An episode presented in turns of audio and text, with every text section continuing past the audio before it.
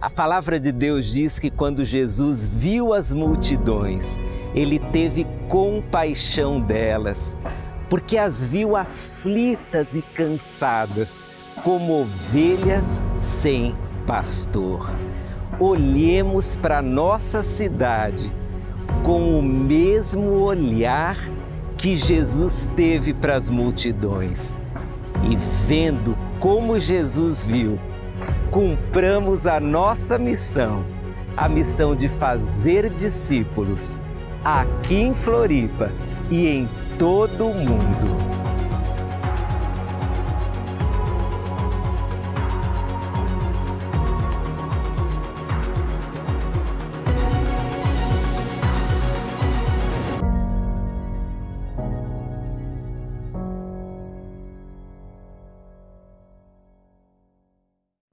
Dar continuidade à nossa série olhando para as pessoas com os olhos de quem mesmo? De Jesus. E hoje nós chegamos ao capítulo 9 de Mateus, estamos estudando o livro de Mateus, não verso a verso, mas sim seguindo a ordem cronológica dos acontecimentos, momentos em que Jesus olhou para pessoas. E hoje nós vamos ler talvez um dos momentos mais preciosos em que a gente consegue observar o olhar de Jesus para alguém em específico, no caso, aquele que se tornaria um dos doze, o próprio Mateus. Farei a leitura a partir do verso 9 e você pode acompanhar aí na sua Bíblia ou na tela, como quiser. Enquanto Jesus caminhava, viu um homem chamado Mateus sentado onde se coletavam impostos. Siga-me, disse-lhe Jesus. E Mateus se levantou e o seguiu. Mais tarde, na casa de Mateus, Jesus e seus discípulos estavam à mesa, acompanhados de um grande número de cobradores de impostos e pecadores. Quando os fariseus viram isso, perguntaram aos discípulos: por que o seu mestre come com cobradores de impostos e pecadores? Jesus ouviu o que disseram e respondeu: As pessoas saudáveis não precisam de médico, mas sim os doentes. E acrescentou: Agora vão e aprendam o significado desta mensagem das Escrituras. Quero que demonstrem misericórdia e não que ofereçam sacrifícios, pois eu não vim para chamar os justos, mas sim os pecadores. Que Deus abençoe a sua palavra lida ao nosso coração. Hoje o nosso tema será olhando para os que precisam de Jesus. Olhando para os que precisam de Jesus. Se você sair agora aqui do nosso prédio e fizer uma caminhada pela nossa cidade, vá aqui para o centro mesmo, hoje as lojas estão fechadas e você vai ter facilidade aí para andar. Mas imagine que você, fazendo uma caminhada por aqui, você comece a observar cada uma das pessoas com quem você vai cruzar na rua, você veria pessoas muito diferentes. Aliás, você perceberia que não apenas as pessoas são diferentes, mas cada pessoa está com a sua rotina. Você encontraria alguém andando rápido, alguém andando devagar, uma pessoa que se sentou ali para tomar um lanche. Nós vivemos cercados por muita gente. E a pergunta que eu quero te fazer hoje é: o que Jesus vê em cada uma dessas pessoas e o que nós podemos ver em cada uma das pessoas que nos cercam? Já disse que são pessoas diferentes. E por serem pessoas diferentes, Algumas dessas pessoas não nos atraem tanto, porque de fato são diferentes de nós. Algumas das pessoas que moram perto de nós não são para nós pessoas boas para um convívio. Alguns dos nossos amigos de infância se tornaram pessoas que para nós não são mais as melhores para uma convivência. Mas todas essas pessoas têm algo em comum. Elas precisam de Jesus, o quanto você precisa e o quanto eu preciso também. Todas as pessoas que nos cercam, até aquelas que nos trazem um certo desconforto pelo tipo de vida que levam, todas as pessoas que nos cercam precisam de Jesus. E, se nós que passamos por elas todos os dias, não falarmos de Jesus, quem falará? Se eu que tenho uma boa convivência com os meus amigos de infância que não têm Jesus, se eu não falar de Jesus a eles, quem falará? Quem falará de Jesus aos meus familiares? Até aqueles que eu nem gosto de visitar, porque sejamos francos, alguns dos nossos familiares são pessoas difíceis também. Você foge de alguns aniversários porque sabe que o momento ali da festa vai ser uma agressão aos seus valores? Você foge? Talvez fuja. Talvez eu também fuja. Mas a grande questão é que lá na festa, ou lá na sala de aula, ou lá no condomínio onde eu vivo, em todos esses lugares existem pessoas que precisam de Jesus Cristo. E se nós que temos Jesus, não falarmos de Jesus a essas pessoas, quem irá fazê-lo? Quero abrir aqui um parênteses para dizer, irmãos, que na nossa visão de mundo, visão pós-moderna, cada vez mais as pessoas serão diferentes de nós. E cada vez mais nós teremos resistência a nos aproximarmos delas. O movimento chamado de polarização, ele vai nos afastando das pessoas diferentes de nós. Ele vai como que produzindo um, um sentimento assim dos mais terríveis para com os diferentes. E há cristãos que chegaram à seguinte objeção em relação aos diferentes.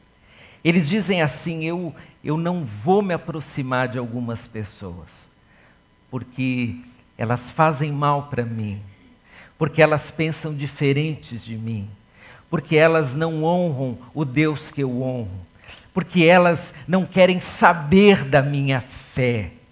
E essa objeção, ainda que seja razoável do ponto de vista até da ética, ele não combina com a palavra de Deus. Porque a palavra de Deus, na verdade, diz que nós somos sal e luz e diz que nós devemos ir. E ir a quem? Ir a todos. Ir a todo mundo ir para os bons, mas ir também até os maus, ir para os que cultuam a Deus da mesma forma que nós o fazemos, mas ir também àqueles que zombam de Deus, aqueles que não querem saber da Bíblia, aqueles que nos trazem até uma revolta pelo que dizem a respeito do Senhor.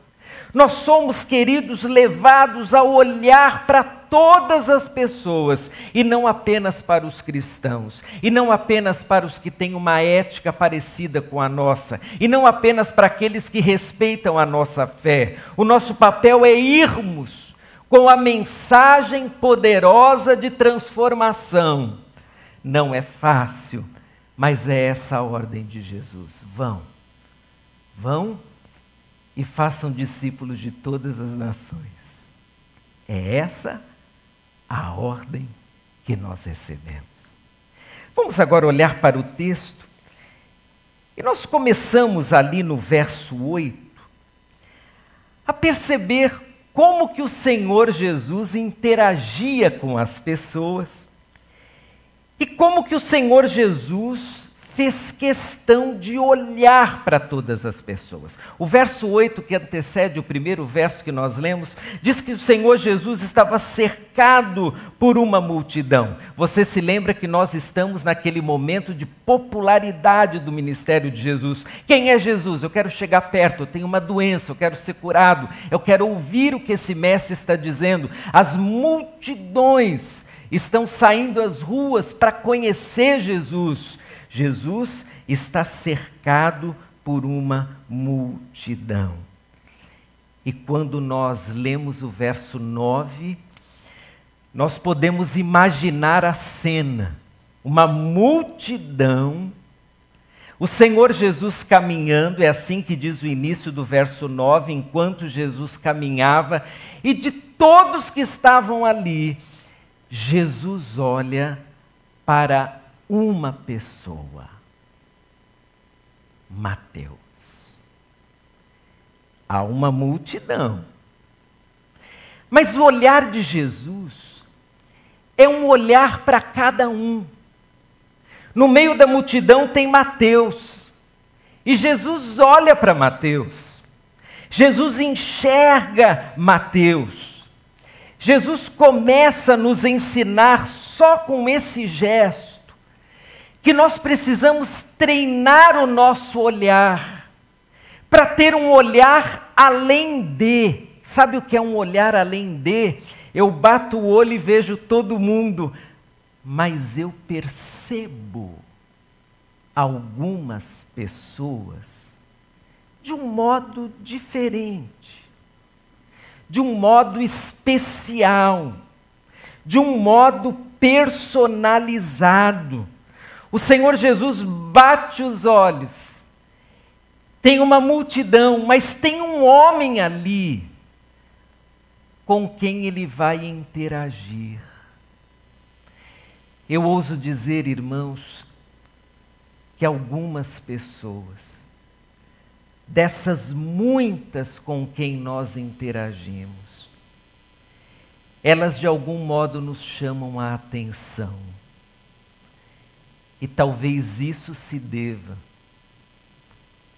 a um toque do Espírito Santo sobre nós, nos desafiando a olharmos para algumas pessoas de um modo diferente, para enxergarmos algumas pessoas no meio da multidão para destacarmos um e outro, não porque tem algo que vão me oferecer, mas sim tem algo que eu posso compartilhar com eles e que mudará suas vidas.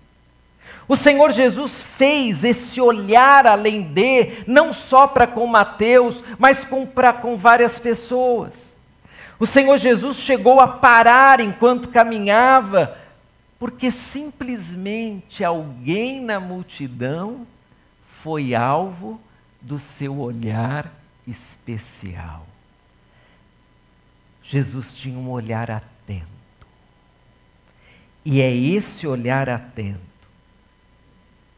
que faz com que você de vez em quando perceba as lágrimas de alguém, o interesse de alguém Perceba que por trás da revolta há um coração sofrido. Por trás, às vezes, de frases que te deixam muito chateado, existe um coração clamando por Deus. Max Lucado, muito antes de tudo que está acontecendo aqui no Brasil e no mundo inteiro, com as questões morais e éticas sendo assim debatidas, Max Lucado certa vez disse que toda vez que uma população se revolta contra qualquer coisa, é porque essa população está sofrendo muito. Eu tenho a impressão, irmãos, que que num momento em que você começa a ouvir que em várias partes do mundo a população está revoltada, a população está indo às ruas, a população está exigindo isso e aquilo, eu imagino que essa população está sofrendo. E talvez seja aquele sofrimento já previsto pelo Senhor Jesus, chamado no próprio Evangelho de Mateus do início das dores. É um mundo que já está gemendo, está clamando. E por trás, queridos, da revolta, por trás da exigência, por trás muitas vezes de um levante que nós falamos assim é contra os cristãos, na verdade estão pessoas clamando por Jesus, estão pessoas sofrendo, e aquele que sofre, ele escolhe uma linguagem para expressar o seu sofrimento, não é assim com você?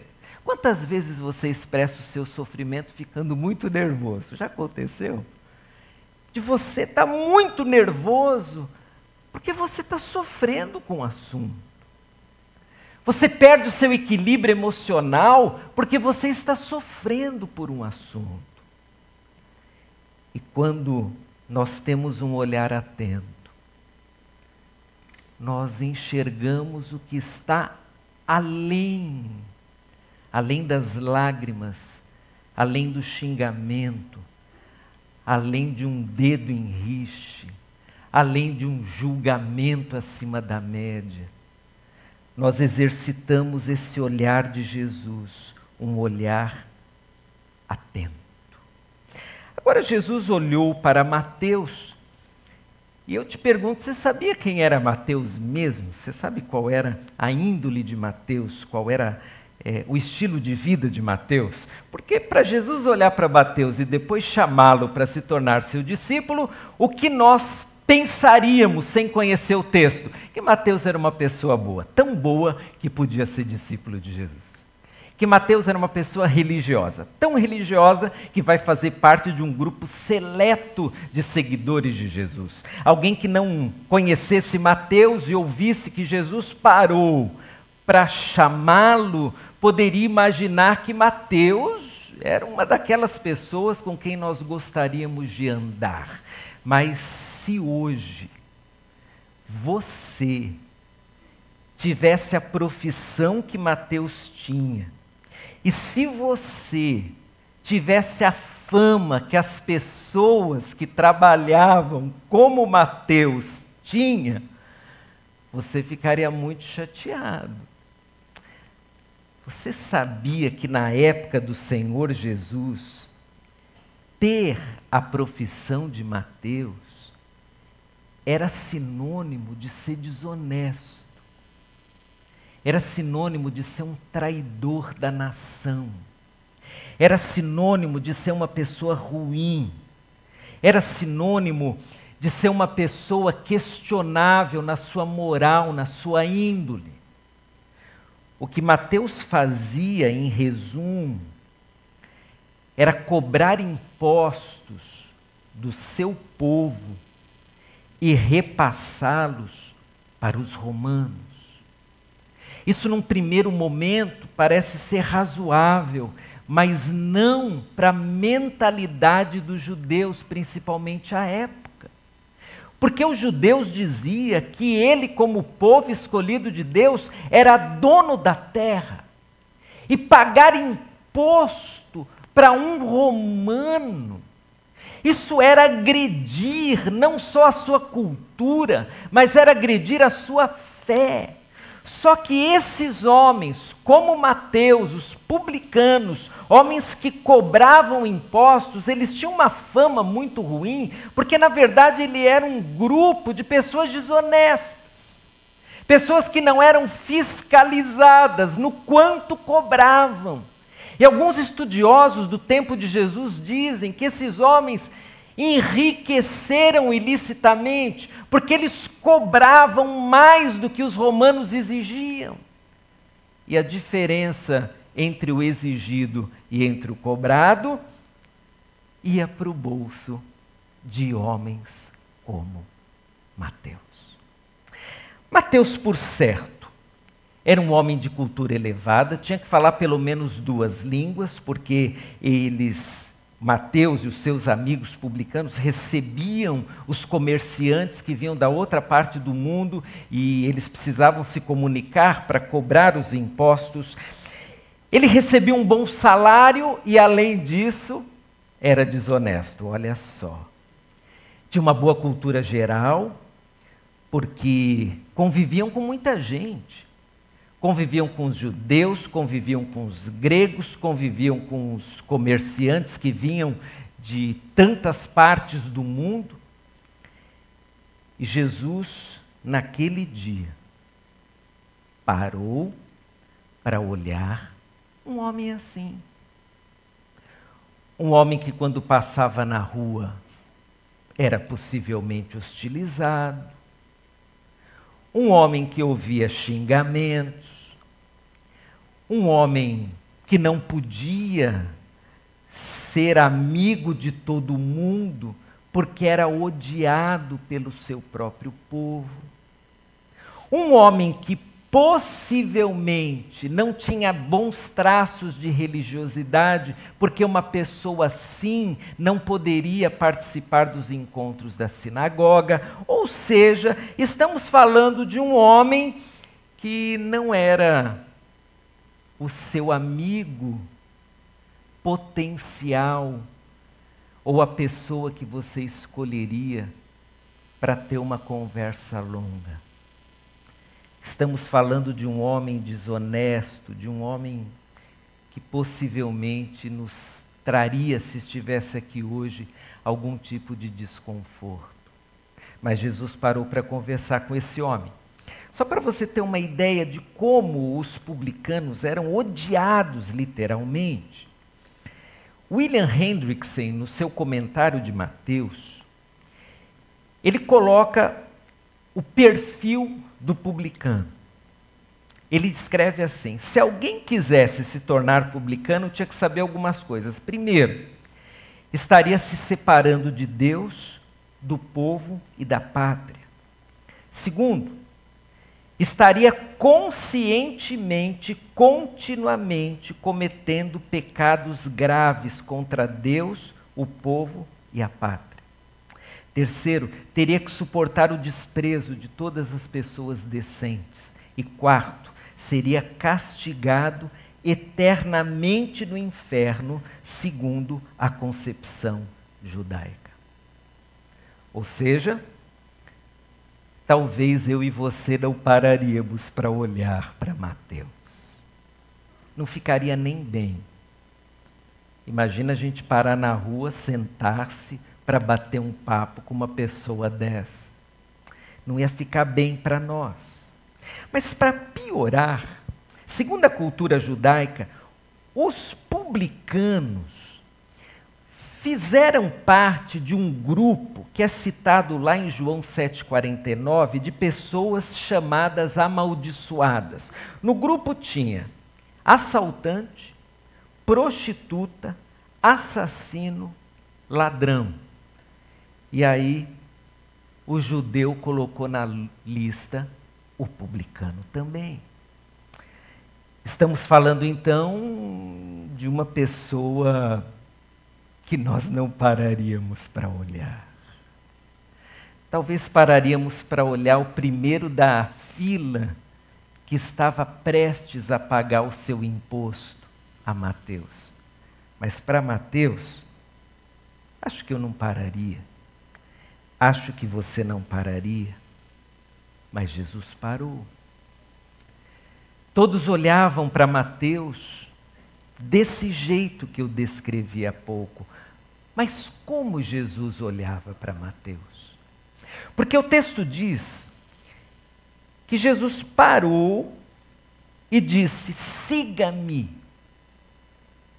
E Mateus se levantou e o seguiu. Jesus viu algo diferente em Mateus. O que Jesus viu? Jesus viu um discípulo em potencial. Jesus viu um coração aberto.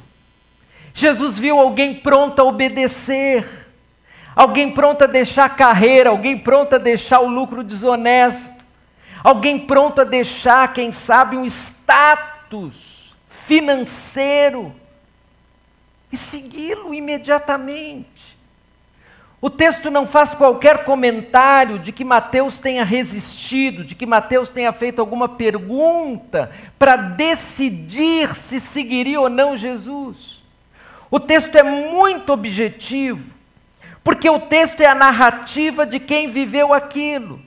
E quem viveu aquilo diz que simplesmente ao ouvir o chamado se levantou e seguiu. Querido, Jesus percebeu que ali estava um homem diferente, por exemplo, daquele bom moço, chamado nas Bíblias de linguagem mais antiga, de mancebo de qualidade. Aquele jovem que chegou até Jesus e, e, disse que, que ele já era um religioso, que ele já cumpria todas as ordenanças, tudo mais. E quando Jesus disse então, deixa tudo e me siga, ele falou: não dá, porque, porque não dá. Eu não sou como Mateus. Eu não sou tão miserável como Mateus. Eu não preciso tanto como Mateus. Eu não tenho essa falta de justiça própria como Mateus. Na verdade, a diferença entre aquele jovem e Mateus é que Jesus olha para todos, mas nem todos têm a mesma resposta a Jesus. A resposta de Mateus foi: é para agora, é para já. Eu vou te seguir, Jesus. E talvez na nossa criatividade, nós poderíamos até imaginar a mente de Mateus. Talvez Mateus imaginando assim: será que ele me conhece mesmo? Será que ele tem conhecimento do que eu faço? De como eu comprei aquela casa lá na praia, pertinho do mar da Galileia, ou como eu adquiri é, tais coisas, ou como eu construí esse patrimônio. Será que ele tem conhecimento disso? Nós poderíamos imaginar os questionamentos de Mateus, mas o texto não fala, porque nós estamos diante de alguém que estava sedento por transformação alguém que só precisava de um olhar e de um chamado. Jesus olha e chama, e um novo discípulo aparece. É assim a história de Mateus. E quando Jesus olha para Mateus, ele então nos ensina a olhar para as pessoas. Agora, Quero que você leia o restante da narrativa. Mais tarde, na casa de Mateus, Jesus e seus discípulos estavam à mesa, acompanhados de um grande número de cobradores de impostos e pecadores.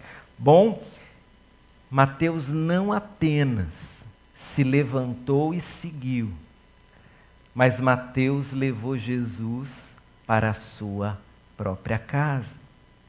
E acontece algo que para mim é impressionante. É que esse Mateus, mesmo tendo amigos que ele sabia não eram assim o, os mais éticos, os mais honestos, tanto é que a narrativa diz que, que eram vários cobradores de impostos que estavam ali, e para dar um perfil perfil dos que estavam à mesa, o texto diz que eram cobradores de impostos e pecadores, ou seja, gente da pesada. O que me impressiona, primeiro, é Mateus ter a coragem de chamar Jesus para estar com os amigos dele, mas segundo, é Jesus ter ido à casa de Mateus. O Jesus Santo, é o Jesus que está sentado à mesa, reclinado à mesa, com esse tipo de gente. Ora, aqui já nos salta aos olhos algo importante. Você e eu podemos estar com as piores pessoas, sem, no entanto, nos contaminarmos, se é que posso usar essa palavra, ou com a ética, ou com os costumes, ou com qualquer erro que eles porventura cometam. Nós temos no nosso exemplo Jesus Cristo a autoridade para de fato irmos como luz do mundo até os lugares mais terríveis e lá ministrarmos aos corações dos tantos amigos de Mateus que existem no mundo. Jesus está ali. E parece que Mateus, ele já aprendeu com Jesus em tão pouco tempo. Olha o aprendizado de Mateus. Primeiro, Mateus abriu o lar dele. E você sabe, abrir o lar em geral é mais do que abrir a porta da casa é abrir o coração. Porque você está levando alguém para a sua intimidade, está levando alguém para um lugar de refúgio, que é o lar. Mateus, ele abre o seu lar. Mais tarde, na casa de Mateus. Por que na casa de Mateus? Tem um aspecto cultural, obviamente.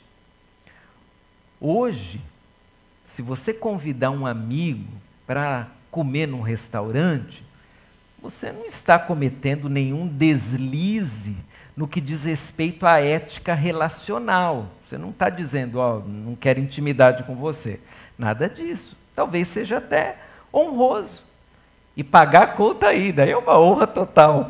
Passar o cartão e dizer, ó, estamos comendo o melhor restaurante da cidade. É uma honra. Para nós hoje, na época, não. Na época, você levar um amigo, um convidado para fora, para comer em outro canto, isso é desonra. Você tem que levar para a tua casa. Porque quando alguém levava o outro para sua casa, estava dizendo: você, ao estar à mesa comigo, é um comigo. Você está fazendo parte da minha família, da minha história. Você é um comigo. Então, é na casa, abra o lar, abra o coração. É talvez o primeiro ensino do gesto de Mateus. Mas o texto diz que, que Mateus promoveu aquele encontro, como nós vimos, chamando amigos, chamando seus colegas de trabalho, chamando o pessoal da pesada, que para ele eram o, as pessoas de sua convivência. E qual é o ensino? É promover encontros intencionais para falar de Jesus. A questão ali não é a comida, é Jesus que foi convidado. Consegue imaginar Mateus dizendo assim, pessoal, convidei o amigo, ele vai jantar com a gente hoje. Ah, também é publicano? Não, não é publicano não. Quem é? Vocês vão saber daqui a pouco. Quando Jesus entra, alguns que ouviram falar de Jesus, é o momento de popularidade do ministério de Jesus, talvez olhem e fiquem até constrangidos, como que Mateus convida esse homem. Não vamos poder fazer tudo que a gente queria hoje à noite. Mas aí Mateus, ele apresenta Jesus, esse homem, Jesus. Ele me chamou para segui-lo. Esse é o homem que cura as pessoas. Esse é o homem que traz esperança para as pessoas. Esse é aquele que foi prometido. Agora já estou até embelezando o, discurso de Mateus. Mas, enfim, é um encontro que não é para comer, é para as pessoas conhecerem Jesus nós perdemos grandes oportunidades quando só comemos. quando só passeamos, quando só estamos juntos, sem trazermos o que há de melhor na nossa história, que é a salvação que nós temos em Jesus. Mateus abre o lar e ele convida Jesus. Por certo, ele não disse, Jesus vai pregar hoje, vamos lá em casa. Acho que ele não disse isso. Porque nós precisamos ter sabedoria nos encontros intencionais. Alguns amigos nossos, eles nos ouvirão a partir do quê? A partir do nosso testemunho, sem aquela roupa religiosa, mas sim com a experiência de transformação que nós tivemos com Jesus. Mas as lições continuam. O texto diz que foi um grande número de cobradores de impostos e pecadores. Nós aprendemos com Mateus que nós temos que testemunhar para quem precisa de Jesus. Estar com os crentes é maravilhoso, irmãos. Se tivesse culto todo dia, por certo, alguns de nós estaríamos aqui todos os dias, é uma alegria, uma bênção. Mas há muitas pessoas precisando de Jesus que só serão alcançadas lá fora, lá no meu trabalho, lá na minha faculdade, lá no meu jogo de futebol. Elas ouvirão de Jesus lá. E é lá, no ambiente externo, que elas terão o testemunho maravilhoso que transforma, que cura, que traz perdão e alívio. E aqui entra talvez aquilo que nós chamamos de estratégia, de irmos até aqueles que precisam de Jesus. E aqueles que precisam de Jesus, muitas e muitas vezes, são aqueles que nós nem queremos chegar perto. São aqueles que, em nome de uma ideia de santificação que exclui o testemunho cristão, em nome disso, nós mantemos longe. Querido, alguma das pessoas que você não quer conversar, porque elas falam mal de você, algumas dessas pessoas, elas serão transformadas. E elas se tornarão seus irmãos e irmãs. Você consegue imaginar a bênção de você poder chamar de irmão a pessoa que mais te traz prejuízo na vida hoje? Não seria uma bênção?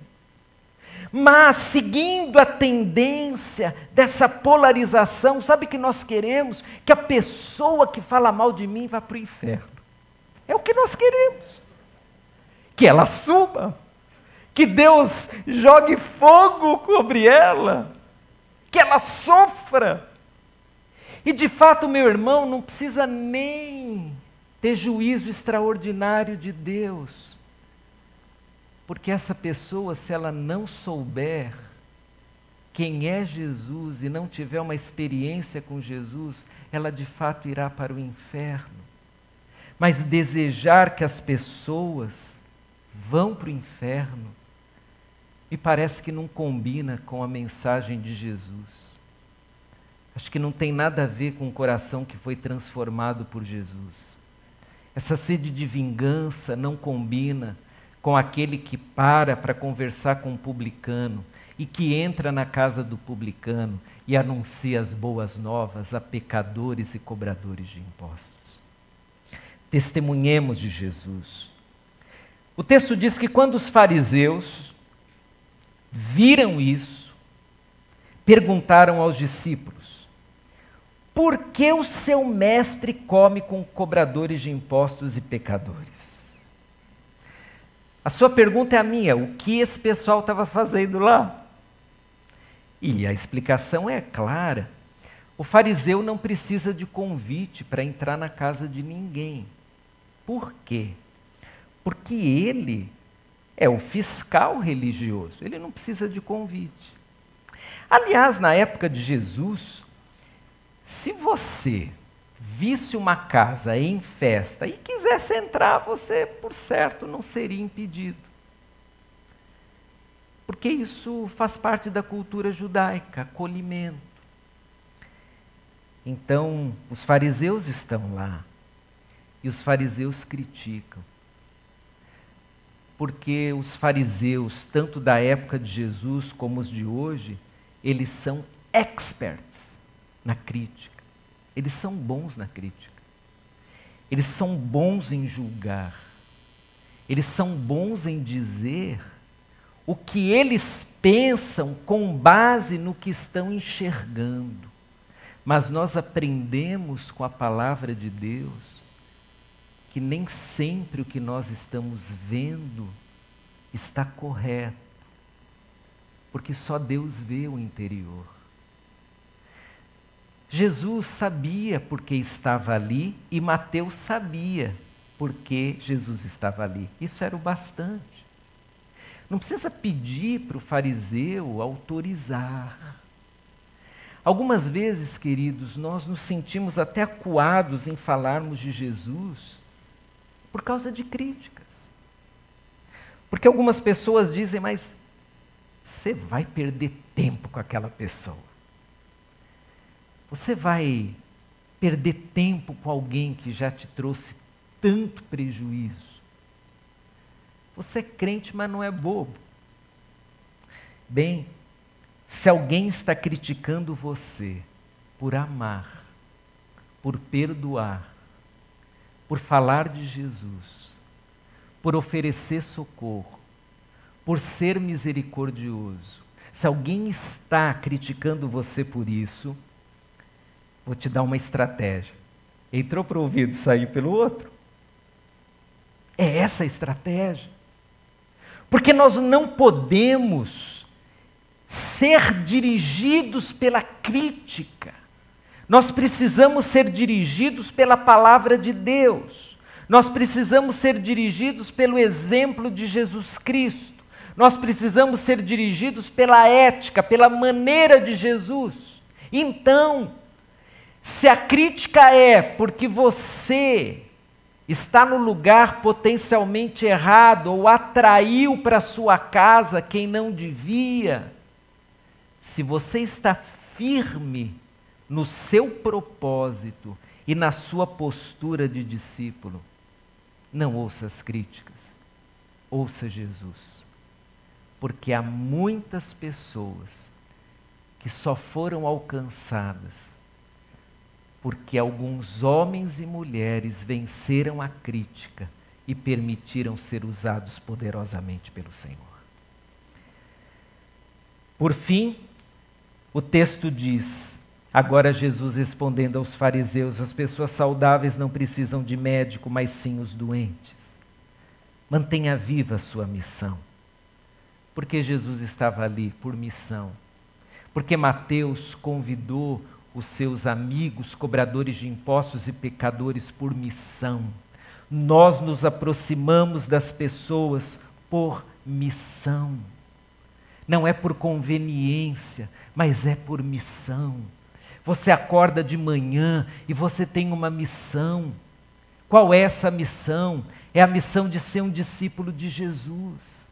Você aceitou ir para a casa de alguém, você trouxe a sua casa, você tomou essa decisão, seja ela qual for, leve em consideração a sua missão. Nós estamos nesse mundo em missão. Você está fazendo seu orçamento doméstico, lembre-se da sua missão. Você está planejando o seu futuro, lembre-se da sua missão.